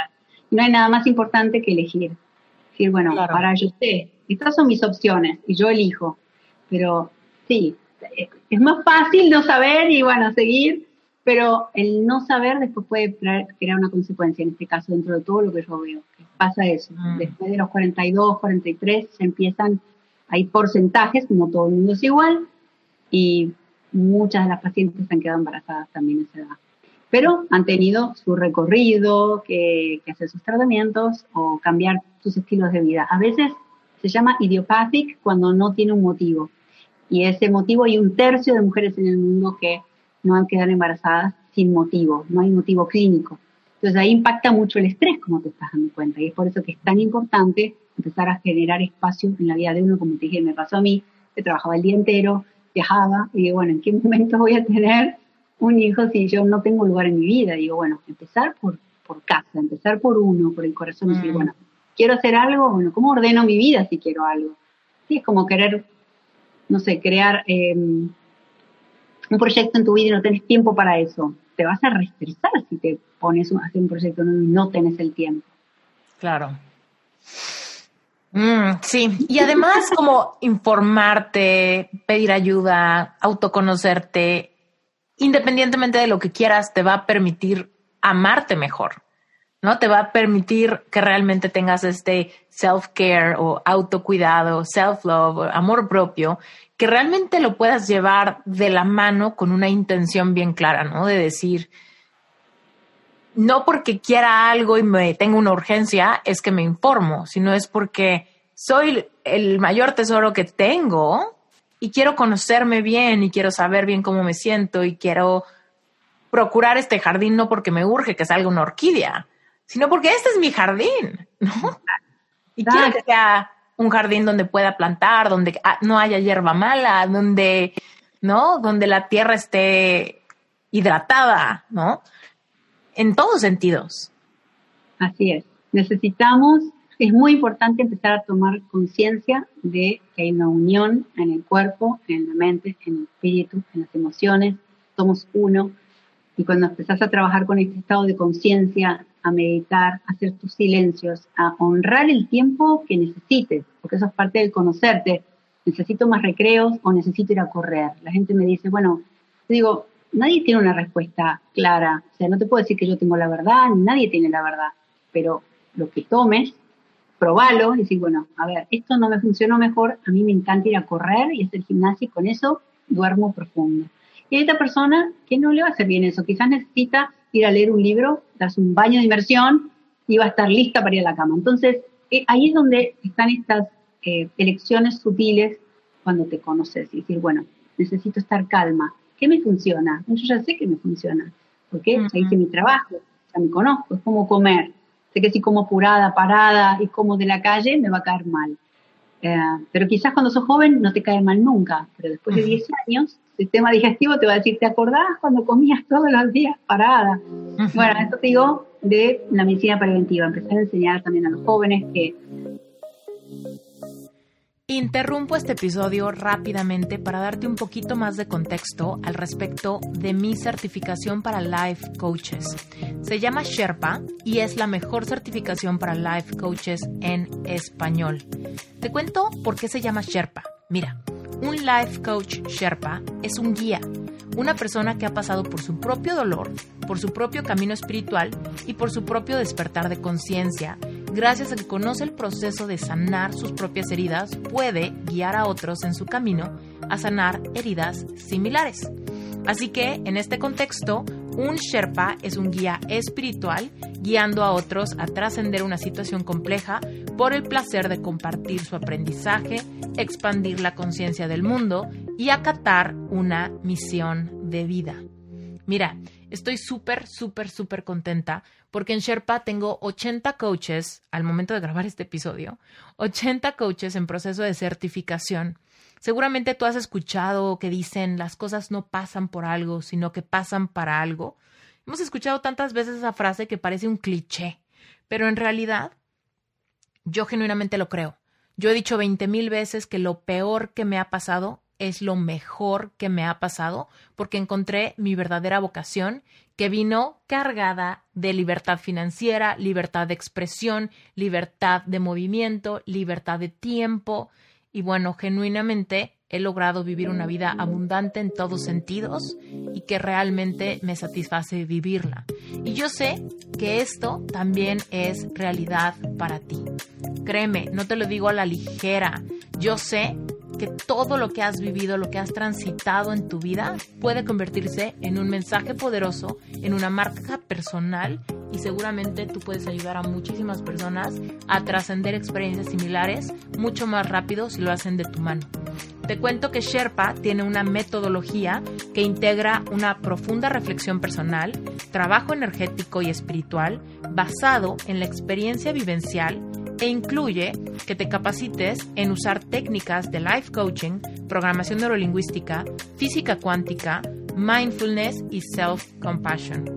Si tú te has preguntado cómo pudieras seguir ayudando personas, fluyendo con tus talentos, con tu empatía y con tu intuición, pero al mismo tiempo lograr que esto sea un negocio exitoso que te permita sentir que fluyes en el mundo, genuinamente yo creo que Sherpa puede ser para ti. Así que métete a la página web sherpacertification.com Después de llenar tu aplicación, entonces yo me pondré en contacto contigo para darte acceso personalmente a un entrenamiento exclusivo que dura dos horas y media, donde explico exactamente cuál es la metodología Sherpa, el ritmo de la certificación, todos los detalles del contenido, la comunidad, por supuesto precios, inscripciones y todo aquello. Así que si esto te interesa, si esto hace mover tu corazón, si te gustaría tener una profesión similar a la mía, o a la de muchísimos de mis invitados en Reinvéntate, probablemente Sherpa sea lo que estás buscando. Así que lánzate a la página web sherpacertification.com Ahí está toda la información y el formato de aplicación. Y por supuesto, también encuentras la dirección directo en las notas del episodio para que no haya pierde y solamente ahí le des clic. Ya sabes que si tienes cualquier pregunta de Sherpa, me puedes simplemente escribir un mensaje directo por Instagram y yo siempre, siempre, siempre contesto. Te mando un beso y regresemos al episodio.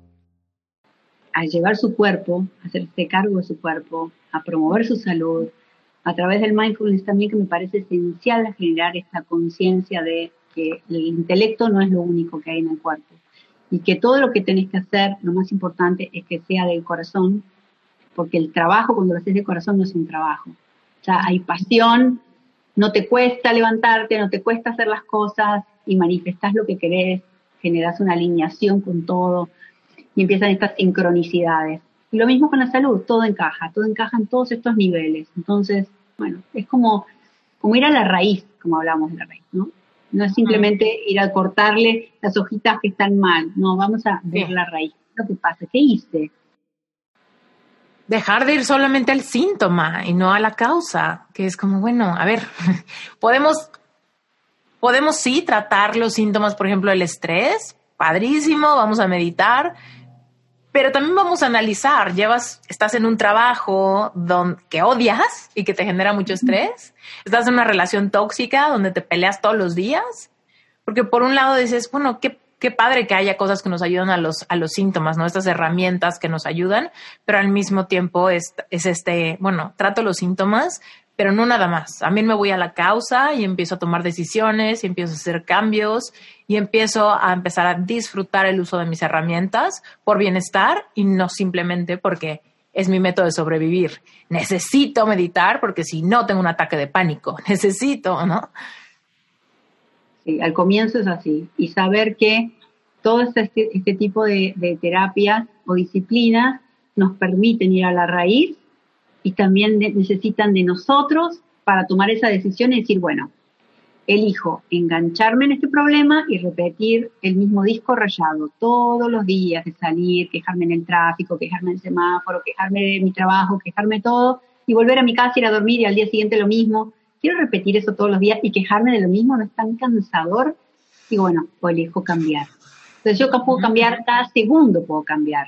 Entonces tengo que ver, ok, ¿qué hago para cambiar? Bueno, mueve tu cuerpo. Si tu mente está choqueada completamente y no quiere hacerte caso, bueno, mueve tu cuerpo. Anda a caminar. Por eso digo, mira tu cuerpo como un todo. Si tu mente está hackeada, está mal, está nublada, está molesta, está estresado, agarra tu cuerpo, da una vuelta manzana, anda a correr, date una ducha, agua caliente, cambia la temperatura de tu cuerpo, toma algo de agua fría o algo de agua caliente, eh, reíte con alguien, llama a alguien, haz un recreo. también si tu cuerpo está mal y con tanto dolor, anda a mirar una película, eh, conectate con alguien que te haga sentir bien, a tratar de cambiar tus pensamientos para que ayuden a que tu cuerpo cambie la química, porque el cuerpo sigue lo que lo, sigue los pensamientos. ¿sí? Entonces, si vos pensás que estás mal, vas a sentirte mal. Y ahí es donde empieza, bueno, de dónde, de dónde tironeo, de dónde comienzo a generar este cambio. Hay muchas opciones de cómo generar este cambio. Y todos podemos hacer un cambio. Simplemente que, bueno, tienen que empezar a investigar un poquito todas estas herramientas que son posibles, que la gente puede hacerlo en la casa, uh, hacerlo virtual, está accesible para todo el mundo para poder empezar a empoderarse de su salud, de su, vida, de su vida, ¿no? Para que no estén dormidos haciendo lo mismo siempre. Que, que, que, me, da como tristeza a veces cuando la gente dice, bueno, hace 20 años estoy en la misma relación, con el mismo trabajo, y me siento triste y no sé qué hacer, pero no lo puedo dejar. Y bueno, no lleguemos a los extremos, porque estamos acostumbrados mucho al nada y al todo, ¿sí? y, bueno, empecemos a generar cambios para estar alineados dentro de lo que tenemos, cómo cambiamos para estar mejor, un paso a la vez. Un paso a la vez, sí. Hay veces que nos petrificamos porque solamente vemos la cima, ¿no? Y decimos, Uf, ¿cómo voy a llegar allá? Cuando en realidad es como, híjole, cada día el afán de ese día y al rato el, tiempo sigue pasando y al rato después de voltear para atrás han pasado tres meses y en 90 días has hecho algo grandioso. Has tomado micro decisiones que te han llevado a construir algo que te puede generar una sensación de paz que parecía inalcanzable.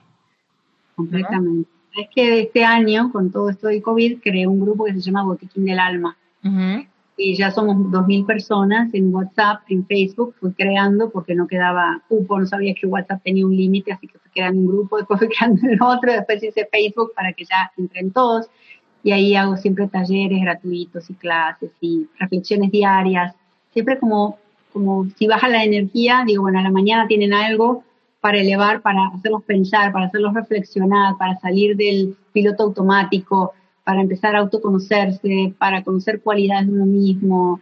O les comparto herramientas de digitopuntura o de tapping o de, bueno, de muchas cosas. Cuéntanos más de este, de este grupo, ¿Cómo, cómo, cómo se une la gente, cuéntanos más de eso, porque ahorita seguramente todo el mundo está así. ¿Cómo se une uno al Botequín del Alma? ¿Cómo se une? Bueno, me mandan un mensaje primero en mi website, drmlaura.com, ahí tienen el botoncito para entrar al Facebook, al grupo de Facebook. Tengo un grupo de Facebook, Botiquín del Alma, y luego me tienen que mandar un mensaje y yo les doy acceso al WhatsApp, a cualquiera de los dos grupos. Hay uno que lo dejo abierto porque les gusta conversar y así todos conversan y se, nos vamos conociendo todos ya después de ocho meses. Y hay otro que crea el número dos que cierro el chat porque también hay mucha gente que dice que se pierden la, información que yo comparto, entonces lo dejo así. Al que le gusta, no quiere conversar y leer mi información, ahí está el chat 2 y si no el 1 es para entrar en conversación. Y bueno, me mandan un mensaje porque eh, les estoy apoyando todos los días hace ocho meses, todos los días, mando mensajes todos los días, me preguntan cosas, les contesto, todo es gratuito. Es para guiar, apoyar, eh, crear conciencia, como digo, de que todos podemos, les enseño herramientas, me muestran sus notitas, me mandan fotos de las notas, de todo lo que están haciendo, de su diario, de su evolución, mensajes en el Instagram constantemente. Ah, creé un Instagram que se llama Boutiquín del Alma Oficial, donde ahí también estoy compartiendo esas mismas frases, algunas de las frases para eh, ir complementando y separando un poco de mi cuenta de acupuntura, que ahí fue como, la cuenta mía de María Laura eh, Reiner Acupuncture es como un collage, no es como mi diario, como mi journaling, ¿no? Fui colocando ahí de todo, yo le digo, fíjense ese es como mi, mi journal. Y ahí pongo mis videos, y pongo entrevistas, y pongo los lives, y pongo frases siempre. Y las frases siempre las pongo porque me parece clave como para, para crear esta fricción, como este despertar, como, siempre necesitamos darle nutrición a nuestras emociones. Y a este miedo, que es el que más estuvo presente, digamos, estas cinco emociones, creo que el miedo fue el que más estuvo presente en todos estos meses. Así que le di protagonismo con tres talleres que hice que se llamaron Vence tus miedos, que fueron gratuitos también. Y ya los voy a sacar en YouTube. Y, bueno, nada, y ahora tengo un programa que se llama Reprograma tus pensamientos, que lo empiezo en noviembre 11 por segunda vez, donde acompaño 21 días, todos los días en Telegram, todos los días con material y hago cinco clases donde enseño sobre la mente y la neurociencia, la neuroplasticidad, enseño el tapping, cómo hacer el tapping y crear tu propia frase, enseño sobre la coherencia cardíaca, cómo crear coherencia cardíaca con prácticas, con técnicas, enseño sobre el cuerpo y la decodificación, qué significan tus síntomas, qué le pasa a tu cuerpo, qué, qué, te quiere decir si tienes un problema en la cadera o en el hombro. Tienen otros significados. Y de la energía, y ahí enseño a sanar con las manos, enseño cómo conectarte con tu energía en tus manos, qué es el qigong, qué son los cinco elementos, qué son los chakras, un poquito para que la gente sepa que más allá, como estamos conectadas nosotros y no vemos la conexión de Internet, así mismo está esta conexión energética, esta red que existe y que nos permite em, conectarnos también y elevar la frecuencia, esta frecuencia, esta vibración. Entonces, bueno, ahí tienen de todo un poco. Cuéntanos, si alguien nos está escuchando y dice, bueno, yo quiero, quiero aprender de ti, contigo, a nivel individual, ¿se puede? Vía remota, ¿cómo, funciona esa parte? Porque me encantan todos los recursos gratuitos, pero si hay alguien que dice, híjole, quiero como un one-on-one, -on -one, ¿es posible? Sí, one on one es posible. Creo que para el año que viene lo voy a tener porque estoy armando, ¿de acuerdo? Este programa Tus Pensamientos es el único que es pago, que tengo 21 días de, trabajo y de clases y todo. Igual es bien, bien accesible para todo el mundo. Ah, pero el año que viene ya voy a hacer algo porque mucha gente ya me dijo que quería aprender de mis herramientas a nivel profesional y quiero una certificación. Entonces estoy creando un material como más profundo. ¿No? Ya para alguien que hizo estudios académicos y que quiere un nivel más avanzado de esta información y quiere aplicarla con nada, en su masaje o en su parte estética o en su coaching o lo que sea. Así que para el año que viene ya pienso tener esto para, para también guiar, pensado también para guiar a las personas que están haciendo este trabajo y están atascadas con un paciente, están atascadas con un cliente, están atascadas con, con una situación y no saben cómo salirse para luego darles un punto de vista diferente y ser como, como coach del coach. Una cosa así. Mm, me fascina, me encanta. Oye, María Laura, antes de cualquier cosa, cuéntanos también un poco de la hipnosis. Bueno, la parte de la hipnosis eh, la aprendí específicamente para poder dar a luz a mis dos hijas sin anestesia en el agua. ¿Sí? Así que ese fue el motivo principal, aparte de empezar a estudiar muchísimo sobre el inconsciente, el supraconsciente, la conciencia, etcétera. Eh, lo hice para eso y lo logré. Y tuve a mis dos hijas en, el agua, en la, tina, sin anestesia, sin químicos, con una dula. Y es increíble como uno, con la mente, cuando la direccionas, te creas conciencia, le decís qué tiene que hacer y te mantienes ese estado alfa o, incluso más profundo de frecuencia, creas un estado en el que el cuerpo sigue tu mente y no estás eh, siguiendo lo que le está pasando a tu cuerpo. Es decir, en ese estado tan intenso del parco, ¿no? A mí me funcionó excelente, me funcionó excelente em, y no, no estoy haciendo, nunca hice hipnosis con los pacientes, pero sí utilizo muchas de las frases y utilizo mucho de lo que es en la parte de revelar lo que está escondido. Utilizo para ¿Cómo revelamos con las palabras? ¿Qué palabras me decís? ¿Qué palabras yo uso para descubrir cuál es ese mapa escondido en tu cuerpo? Eh, ¿Qué es lo que está presente que no quieres decir? ¿Qué es lo que tu cuerpo no quiere decir? Por ejemplo, ah, en el caso de muchas personas, hay muchas personas que tienen cáncer, que han venido a verme, están en remisión, gracias a Dios, pero que en ese, en ese sanar también les da miedo la nueva vinculación con su familia, porque cuando una persona está pasando por esa situación, recibe todo el amor de todo el mundo, como cuando uno está embarazado también, recibís el amor todo el tiempo, te dan la silla, te, te dan regalos, te traen comida, te llaman por teléfono, es todo amor, ¿viste? Todo amor, te cuidan todo el tiempo, pero cuando uno deja de estar en ese estado, bueno, sos uno más, ¿no? Otra vez. Entonces, bueno, ¿cómo hago para, cómo hago? Bueno, es, ok, quitar ese miedo que tenés inconsciente para que sanes. Porque ese es un boicot o una traba de resistencia para no dar ese paso, decir, bueno, me libero, ya está, no te necesito.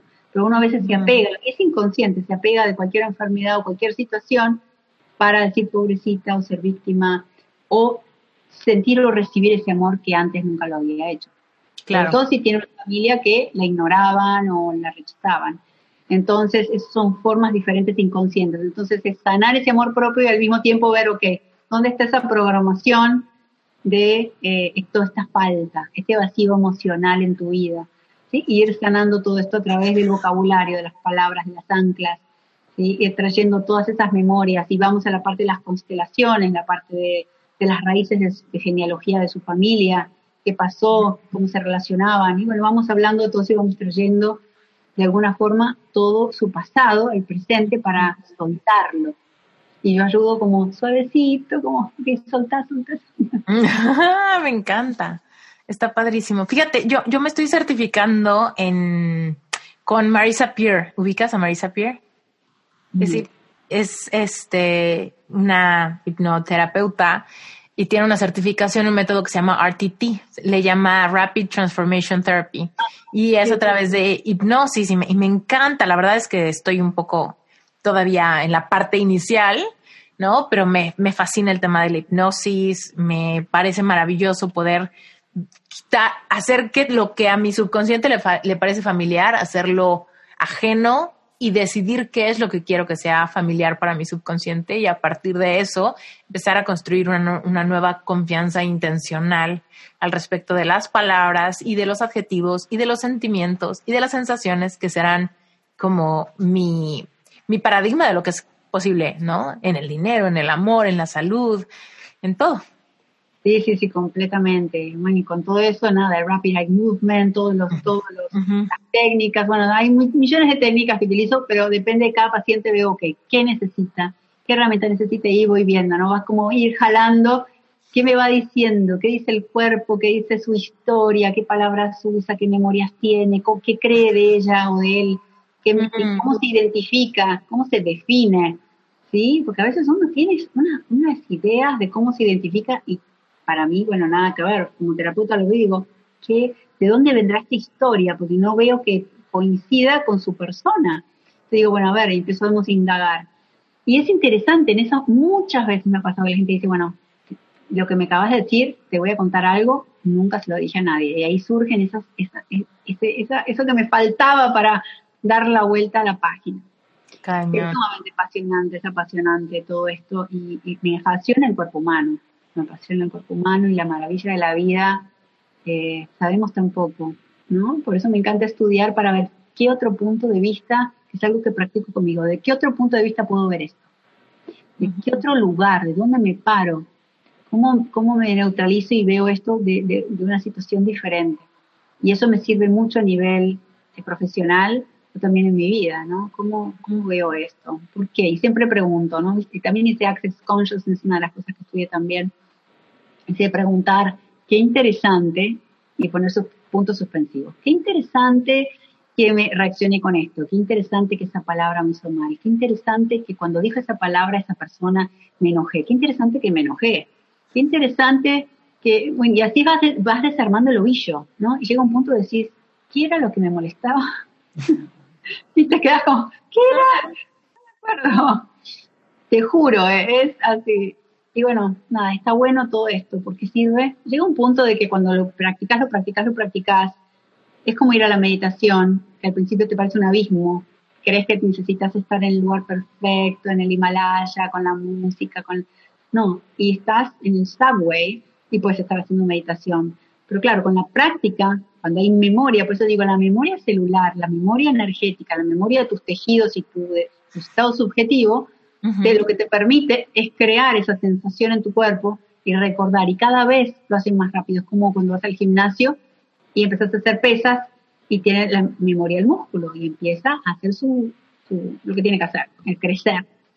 Ah, y esto es lo mismo, cuando vas a ese momento, cuando vas a acupuntura, cuando haces esta terapia, cuando vas a meditación, tu cuerpo ya de la práctica puede solamente tener la intención de ir a meditación y ya sentir inmediatamente cómo bajas Sí, hacer paz con que la práctica hace el maestro. Y hay veces que nos vamos a desesperar y nos va a frustrar no tener el resultado tan rápido y que nos distraemos y que nos cuesta trabajo conectar.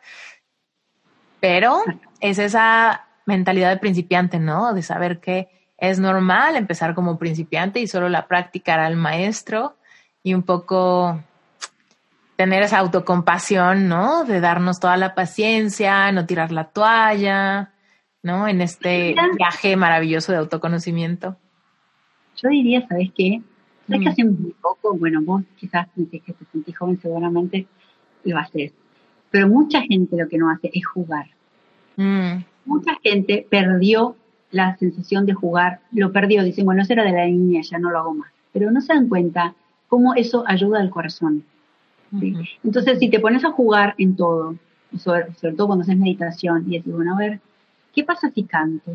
¿Qué pasa si hago mantras? ¿Qué pasa si muevo mi garganta cuando hago tal mantra? ¿Qué tal si modulo? ¿Qué tal si pongo una vela? ¿Qué tal si pongo un aceite? Empezar a jugar con lo que tengo, empezar a jugar con tu voz, empezar a cantar, empezar a hacer manualidades, cosas con tus manos, eh, los mudras también cuando estás meditando. Hay tanto que se puede hacer, no hay un solo camino. Y creo que ahí es donde está importante el camino del corazón, tiene mucho que ver con el niño. Y por eso digo que jugar te trae esta alegría, esta conexión interna, este entusiasmo. El entusiasmo es el corazón. Todo lo que está afuera te inspira, ¿sí? Pero lo que está adentro es entusiasmo, y ese entusiasmo es lo que tratamos de hacer, llegar la vibración. Con lo que estamos afuera, estamos motivando, estamos tratando de golpearle al corazón y decir, bueno, encendé esa lucecita de tu entusiasmo porque sé que ahí está, ¿no? Sí, sí, tienes toda la razón con eso de, de, jugar, como no tomárnoslo tan en serio, darnos chance de, de, de, pasar por ese proceso de exploración y le sumaría la parte de celebrar, ¿no? Que de repente hacemos algo bien, pero se nos olvida celebrar o no creemos que tiene sentido o que fue la gran cosa. Y en realidad también celebrar es súper importante para nuestro subconsciente. Sentir ese reconocimiento es como, ah, hacer como más consciente el tema del progreso. Si voy celebrando los pequeños logros, esos pequeños logros se van haciendo bien firmes. Y no es este castillo de naipes, ¿no? Donde todo está tan frágil que con un pequeño fracaso siento que no ha avanzado nada. Siento que no. A mí mucha gente me dice, es que Esther, he trabajado coaching, terapia, leído mis libros. Y si hoy me siento tan mal, quiere decir que nada sirvió. ¿No? Y es como, llega un pequeño viento y tira este castillo de naipes porque en realidad no he sido consciente del proceso de una manera que cuando tenga un bajón, un bajón es un bajón. Un bajón simplemente es un bajón porque seguimos siendo humanos, pero por supuesto no quiere decir que me regrese al principio, ni que nada sirvió, ni que no aprendí nada, ni nada, nada, nada. Un bajón es un bajón, nada más. Eso, ese es el apego que, te, que hablaba antes, el apego y, identificarte, que es uno de los grandes males de hoy, es sentirte separado de ti mismo. Mm. Te apegas a lo que está afuera, te apegas al problema, te apegas a la emoción que se siente por lo que te provoca lo que está afuera. Entonces te sentís separado y te da un gran vacío, una angustia, decir, bueno, la clave es no te identifiques con lo que está afuera. Lo que está afuera está sucediendo. Objetivamente, le digo, hay un ejercicio que está buenísimo, que es empecé a enumerar todo lo que está a tu alrededor. Cuando empezás a ponerte nervioso y tus emociones empiezan a flor de piel y si no sabes qué es eso, te suben los calores, te da dolor de cabeza, te cambia la temperatura del cuerpo, te sube, te, acelera el corazón. Esos son todos síntomas del estrés. Entonces, cuando empieza alguno de esos, empieza a decir, bueno, a ver, tengo mi computadora, mi reloj, mi pulsera, mi agua, y ahí la mente se va como bajando, bajando, bajando, bajando, ¿sí? Es como ser observador y empezás a practicar como con esos pasos de bebé, con cosas sencillas para ir bajando y desapegándote de lo que te detonó. Después es otro trabajo, fijarte qué te detonó, a ver por qué. Pero es muy real lo que vos decís, esto de cualquier traspié, eh, todo se me cae abajo y no, y no celebrarlo. Creo que por eso para mí el diario de reflexiones te permite registrarlo. Cuando yo les digo, bueno, anda al diario y lee después en la semana, después de, lee después de un mes. Ahora anda y con el resaltador chequea todos los días que te fue bien, todos los días que tuviste emociones lindas, todos los días que lograste algo, ¿sí? Y cuando lo ven dicen, wow, mira de mi mes todo lo bien que me fue, no me di cuenta, ¿no? Y es como que, es como tener un testigo. Claro. si no lo vas por escrito, la mente desproporciona, dice que cuando algo pasa mal, se hace un monstruo intenso, inmenso, y la mente se, se cree todas estas películas de, que sí, si eso sucedió mal es porque nada sirve, que esa es la otra cosa. Y no, todo te funciona, y es como digo, todo es como que tenés acá un abismo, ¿no? Igual, o sea, del abismo al abismo, al abismo, al abismo, al abismo, y sí, de golpe te enfermaste. Pero ¿qué hiciste todo este tiempo? Te fuiste acercando a esta situación. Claro, es inconsciente, no te das cuenta, por eso es importante percatarte, como ese vaso lleno o vaso medio vacío, lo mismo. Bueno, tratar de que no empiece a rebalsar y bajar un poquito ese vaso y reconocer, bueno, a ver, que... Y, no, y no olvidarnos que en ese camino hemos aprendido nuevas herramientas, ¿no? Y es como lo que hablábamos hace rato, bueno, ahora cuando tengas ese bajón, la clave es que uses tus nuevas herramientas en ese bajón y no regreses a tratar de arreglar tu vida con la pluma, ¿no? Bueno, ahora cuando llegue ese bajón, ya sabes quizá hacer tapping. ¿Vas a decidir hacer, hacer tapping? ¿Irte al baño, darte un espacio para hacer una buena sesión de tapping y liberar esa emoción? ¿O vas a volverte a el refrigerador a sacar un pedazo de pastel o de queso o de leche o una cerveza, ¿no? Que de repente es eso, que de repente decimos, ay, soy tan acostumbrada de años atrás de usar herramientas que últimamente no me ayudan tanto a salir del bajón, pero como que estas herramientas nuevas de repente se me olvidan que las tengo, ¿no? Y es como, ah, ¿qué oportunidad nos da esos bajones de practicar el uso de estas nuevas herramientas, ¿no? Es, es clave lo que dijiste y creo que es clave practicar todos los días, antes del bajón. Porque en el bajón te olvidas, como digo, hasta de tu número de teléfono, te olvidas de todo. En ese momento no quieres salir de la cama, no quieres hacer nada y crees que el mundo se viene abajo. Entonces, ¿sabes qué? Anótatelo en la nevera, anótatelo en tu mesa de noche, anótatelo en tu celular y ponete alarma, si sos de esas que te bajoneás, ponete una alarma, anda a correr, ponete una alarma, este, anda a tomar tu vaso de agua eh, realmente necesitas crear esos sistemas para salirte de eso, porque el cuerpo y la mente tienen su rutina, la tenemos que sacar de esa zona de confort. Y va a ser incómodo, y como un niño, como digo siempre, estas metáforas que uso, como un niño que quiere un dulce, ¿viste? Que te llora y te llora y te patalea, te patalea, te patalea. Y la mente es así, se va a patalear y patalear y va a decir, no, quédate en la cama, no, nada funciona, no hagas nada, toma, come el helado, mira Netflix, olvídate de todo. ¿sabes qué? No, tenés que decirle no, yo sé que me estás engañando, me estás engañando, vamos a hacer algo, y agárrate la cartera y salí.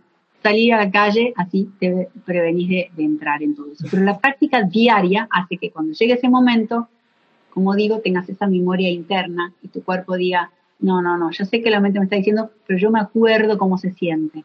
Yo me acuerdo cómo se siente estar en paz. Y voy a tratar de volver me voy a poner música.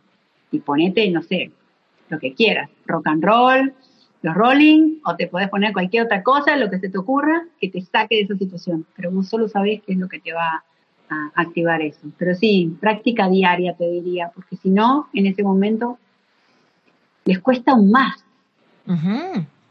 Sí, todos, todos hemos pasado por ahí, ¿no? Qué, qué importante. De repente sí es como decir, híjole, ya sé que estoy ahorita insoportable, que estoy teniendo un día donde estoy de malas y tengo de dos sopas, ¿no? ¿Me salgo a caminar? O ya prendo la, la tele y pongo Friends y me desconecto y de repente mañana sigo sintiéndome un poco mal, pero es como ese, ese momento de decisión de decir, híjole, ahorita tengo la oportunidad perfecta de sacar mis nuevas herramientas y ver cómo funcionan, cómo se sienten y crear nuevos mecanismos automatizados de ya irme a estas herramientas que me funcionan. O a pesar de que aprendo nuevas herramientas, cuando de veras las necesito, me regreso a herramientas de la prehistoria, ¿no? Bueno, por eso creé este botiquín del alma, ya. herramientas diarias y por eso estoy todos los días, digo, si alguien se bajonea, ahí está mi mensaje. Y ahí está la, comunidad de acuérdate de que puedes hacer esto, tómate un respiro. o eso, ¿estás respirando profundo o estás respirando superficialmente? Sí, y hablamos de todo, del rechazo, del apego, de los vínculos, de todo. Digo, bueno, observen, pasa esto en tu vida, observen. Y siempre hay alguien que dice, justo me vino esta frase eh, como anillo al dedo. Y bueno, a veces aparecen esas cosas. Me encanta. Oye, María Laura, cuéntanos, ¿en dónde te encuentra la gente? Yo sé que por ahí de a la mitad del episodio mencionaste algunas cosas, pero dinos otra vez. Redes sociales, ¿dónde? ¿Tu página, dónde? Cuéntanos.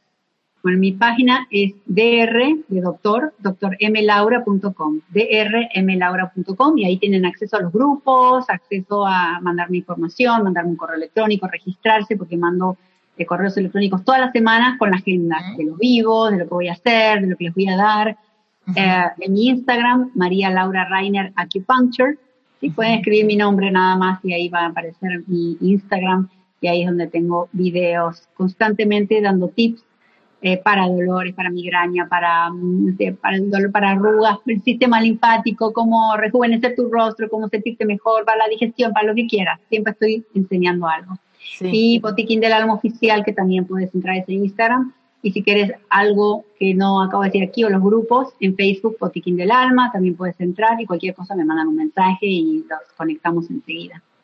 Perfecto. Y todos estos, todo, todo lo que dijo María Laura está en las notas del episodio para que puedan como dar clic y llegar directo y que no haya como que no entendí bien el nombre, me falta una letra, etcétera. Todas las ligas están en las notas del episodio, así que visítenlas desde ahí también, por si están manejando, haciendo ejercicio, etcétera. No hay pretexto. Hay recursos, ¿no? Es fascinante que hay recursos. Como decías hace rato, sí, estamos en la época de la inmediatez y de repente eso nos hace malcriados un poco de querer que todo sea inmediato, pero también estamos en la época de la información. Y ahora sí que quien no se siente mejor un poco es porque no quiere, porque hay recursos súper a nuestro alcance, gratuitos, ¿no? Y muchas veces es lo único que necesitamos para manifestar la abundancia necesaria para ir cada vez más profundo. Completamente. Me mm. encanta, me encanta hablar contigo y aparte para dejarle a la gente saber que así como ya haces un chasquido de los dedos y estás mal y quieres todo ya, bueno, ¿por qué no desear estar ya bien? ¿Sí? Pues si tenemos el poder de engancharnos en esas películas, también tenemos el poder de crear una película que queremos. ¿Por qué no No tenemos pretexto. Gracias, querida María Laura, por haber estado en Reinvéntate. Fue un placer tenerte. Gracias por todo el contenido que aportas. Gracias por todo el contenido gratuito que aportas. Y estoy segura que esa certificación del próximo año va a ser una delicia para los que sientan el llamado a sanar con las manos, a entender las emociones, a profundizar en el despertar de conciencia interior y el colectivo humano. Ay, qué lindo. Bueno, muchas gracias por invitarme, Esther. Me encantó hablar contigo y espero que, bueno, que nos veamos muy pronto. Que nos conozcamos pronto cuando vaya a Miami, que le tengo ganas, nada más que este mundo se tranquilice y me van a tener por allá de nuevo. Siempre. Hemos llegado al final de este maravilloso episodio y te agradezco con todo el corazón que te hayas quedado hasta el final te quiero pedir dos cosas. Primero que nada, si te gustó este episodio, por favor déjanos un review en Apple Podcast. Y si no lo escuchas en Apple Podcast, no pasa nada. Sácale un pantallazo, sácale una foto con tu celular, al radio del coche, a tu iPhone, a tu iPod, donde sea que estés escuchando esto. Y etiquétanos en Instagram, en arroba y en arroba reinventate podcast. Cuéntame qué te pareció este episodio, cuéntame si te gustó, si tienes alguna pregunta, por favor escribe y dime cuál es tu inquietud. Me va a encantar conocer un poco de ti. Y sobre todo decirte que si te gusta Reinventate Podcast, no te vayas a quedar con las ganas de saber qué es relevante espiritual. Te cuento rapidísimo, Relevante Espiritual es un grupo de estudio mensual para la audiencia de Reinventate Podcast que quieren ir más adentro. Si quieres conocer qué es y cómo te puedes integrar a Relevante, lo único que tienes que hacer es ir a esteriturralde.com diagonal relevante espiritual. Y también está en las notas del episodio. Ahora, en corto te digo que Relevante Espiritual es un lugar donde genuinamente vas a despertar tu propia espiritualidad y vas a aprender a manifestar. Yo sé que tú y yo venimos a tener una vida abundante y es hora de que aprendamos a recuperar nuestro merecimiento para empezar a vivirlo.